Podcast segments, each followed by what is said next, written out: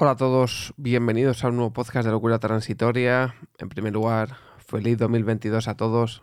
Espero que este año sea un año donde sobre todo y ante todo tengáis muchísima salud, ya que vivimos, como sabéis, una pandemia mundial y eh, si no tienes salud al final te da igual del resto porque no vas a poder disfrutarlo. Entonces, muchísima salud para todos y todas, que lo disfrutéis, eh, que el 2022 sea un año lleno de muchos éxitos, mucho trabajo y que lo que os propongáis lo consigáis. Bien, eh, aprovechando pues este podcast que quería empezar, ¿vale? Eh, voy a analizar un poco lo que ha sido el partido del Real Madrid de hoy, un despropósito en toda regla, ya que para quien no sea de España y me escuche o no se haya enterado, el Real Madrid eh, ya ha vuelto a la liga, ¿vale? La liga española, y el Real Madrid se enfrentaba al Getafe en el campo del Getafe. El Real Madrid contaba con dos bajas, que eran Vinicius y Camavinga, si no recuerdo mal, o Camavinga o Carvajal. Bueno, no ha jugado ninguno de los tres, así que supongo que eran tres bajas. Por el tema del coronavirus, que había dado positivo. Carvajal creo que estaba sancionado.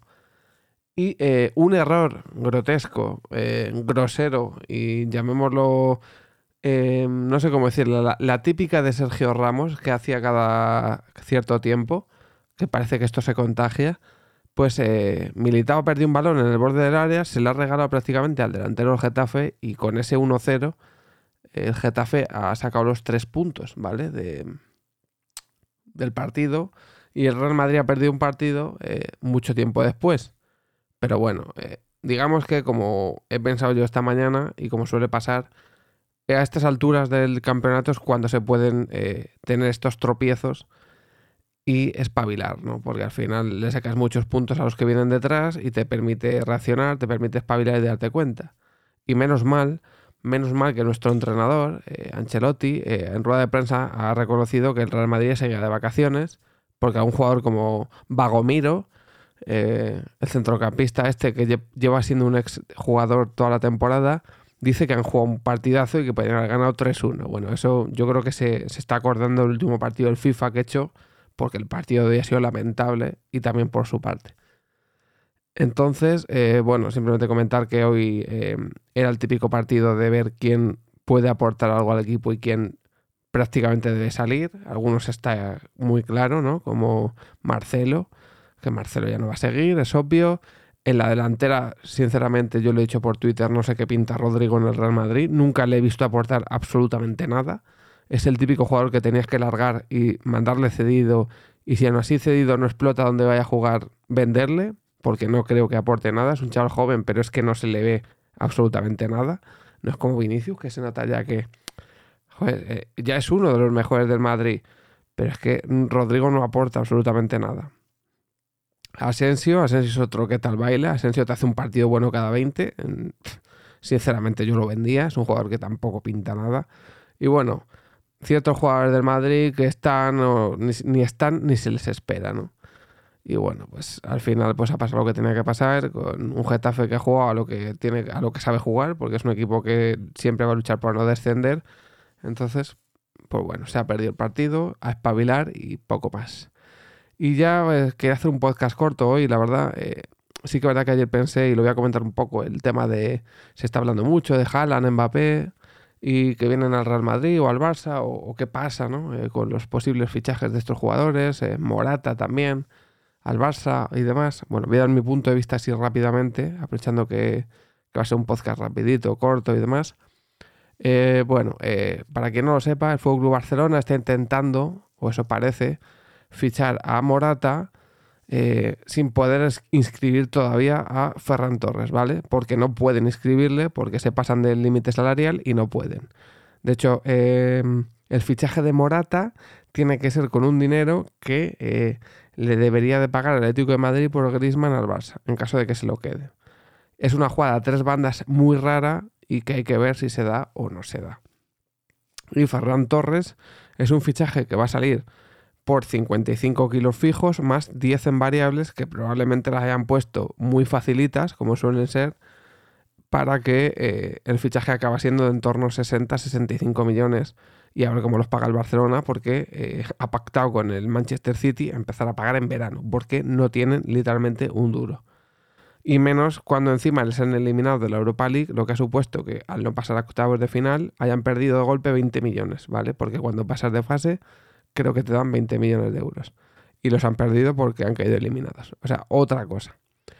Encima ahora a ellos se le une que eh, Dembélé, el cual iba a renovar, eh, parece que no va a renovar y encima se va a ir gratis. Lo que supone que uno de los jugadores más valiosos del club se va a ir gratis que sí, que dejas la ficha libre, jaja, jiji, pero es que a quien tú traigas no va a venir libre. Entonces, vas a ocupar esa ficha, probablemente quien venga va a cobrar lo mismo o más, y encima tienes que pagar por el fichaje. O sea, no tienes dinero, ¿vale? Porque si pagas 40 kilos por Morata, que personalmente creo que no los vale, Morata cobra. Y cobra parecido a Dembélé, creo. O ahí andará. Y yo creo que Morata es peor jugador que Dembélé. Pero bueno. Eh, y así anda el Barcelona, ¿vale? Anda con que, por ejemplo, Alves lo va a inscribir cuando pueda con el dinero de que se está ahorrando por Agüero, porque Agüero ha tenido que dejar el fútbol. Y eh, andan diciendo los aficionados del Barça que van a traer a Haaland, ¿vale? Haaland es un jugador que va a costar muchísimo dinero al equipo que lo fiche. Entiendo que va a costar un mínimo de 100 kilos hacia arriba el dinero a pagar al equipo, al Dortmund más eh, lo que le pagues al jugador, que sean en torno, supongo que unos 30 kilos, más lo que le pagues al padre, que sean unos 10 eh, o 20, por lo menos. Entonces, es un fichaje de un mínimo de 150 millones, ¿vale? Yo entiendo que el Barça no tiene dinero para cometer este fichaje ni de coña.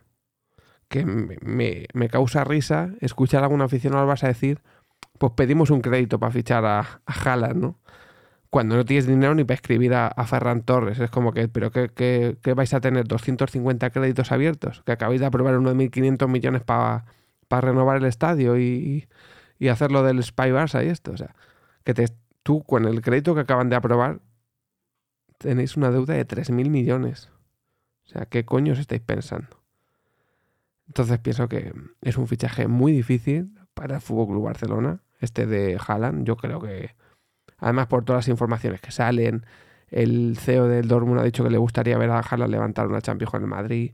El padre de Haaland sigue al Madrid en Twitter. Solo sigue a cinco equipos. Son los dos donde ha jugado Haaland, los dos donde ha jugado él y al Madrid.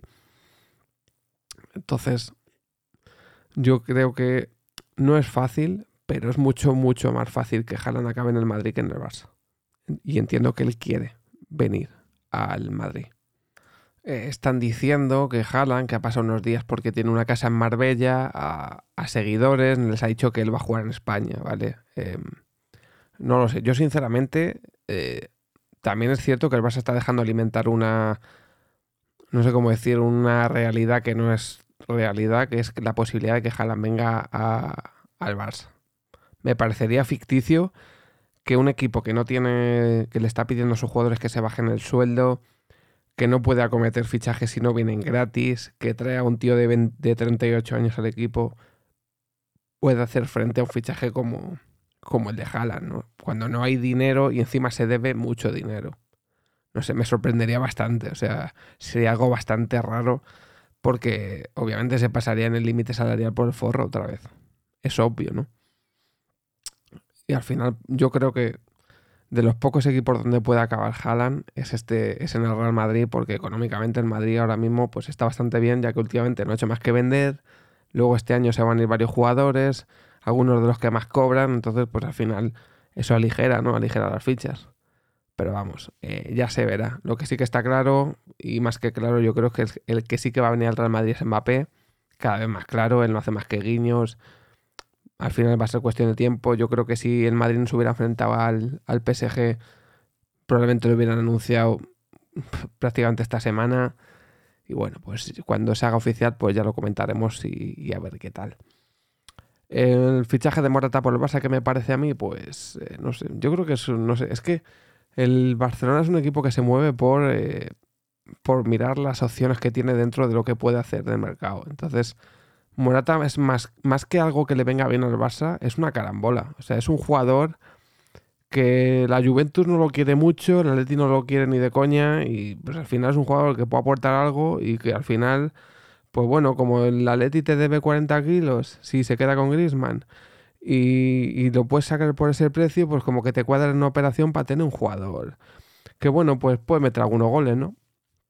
Aunque a mí no me parece ni de lejos ni bueno. O sea, Morata, no sé, no ha triunfado en ningún equipo donde ha ido. Así que con eso ya...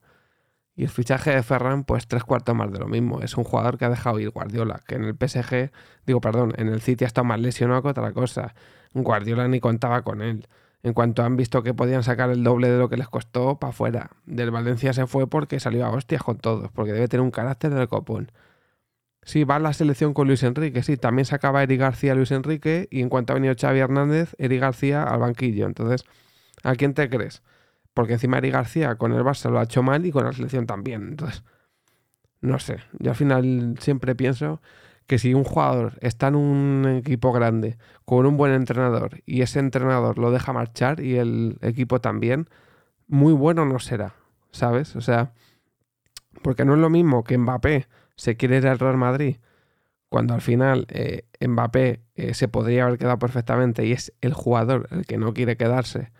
Obviamente eh, Pochettino tampoco, o sea, Pochettino quiere que Mbappé se quede, pero el jugador siempre ha querido ir al Real Madrid, o sea, es un grandísimo jugador y es el propio PSG y el propio Pochettino los que no quieren que se vaya, pero es que en el caso de Ferran Torres y de Eri García, que vienen del mismo equipo, a Guardiola le ha parecido bien que se fuera, supuestamente quería que Eri García se quedase, pero tampoco ha hecho mucho esfuerzo y en el último año de Eri García en el City jugó seis partidos en toda la temporada.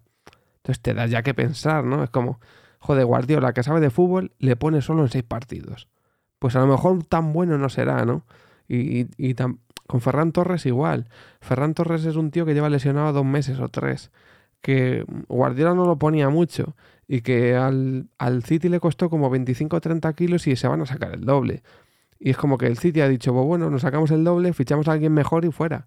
Y encima este tío, pues, era uno más y ni siquiera era titular.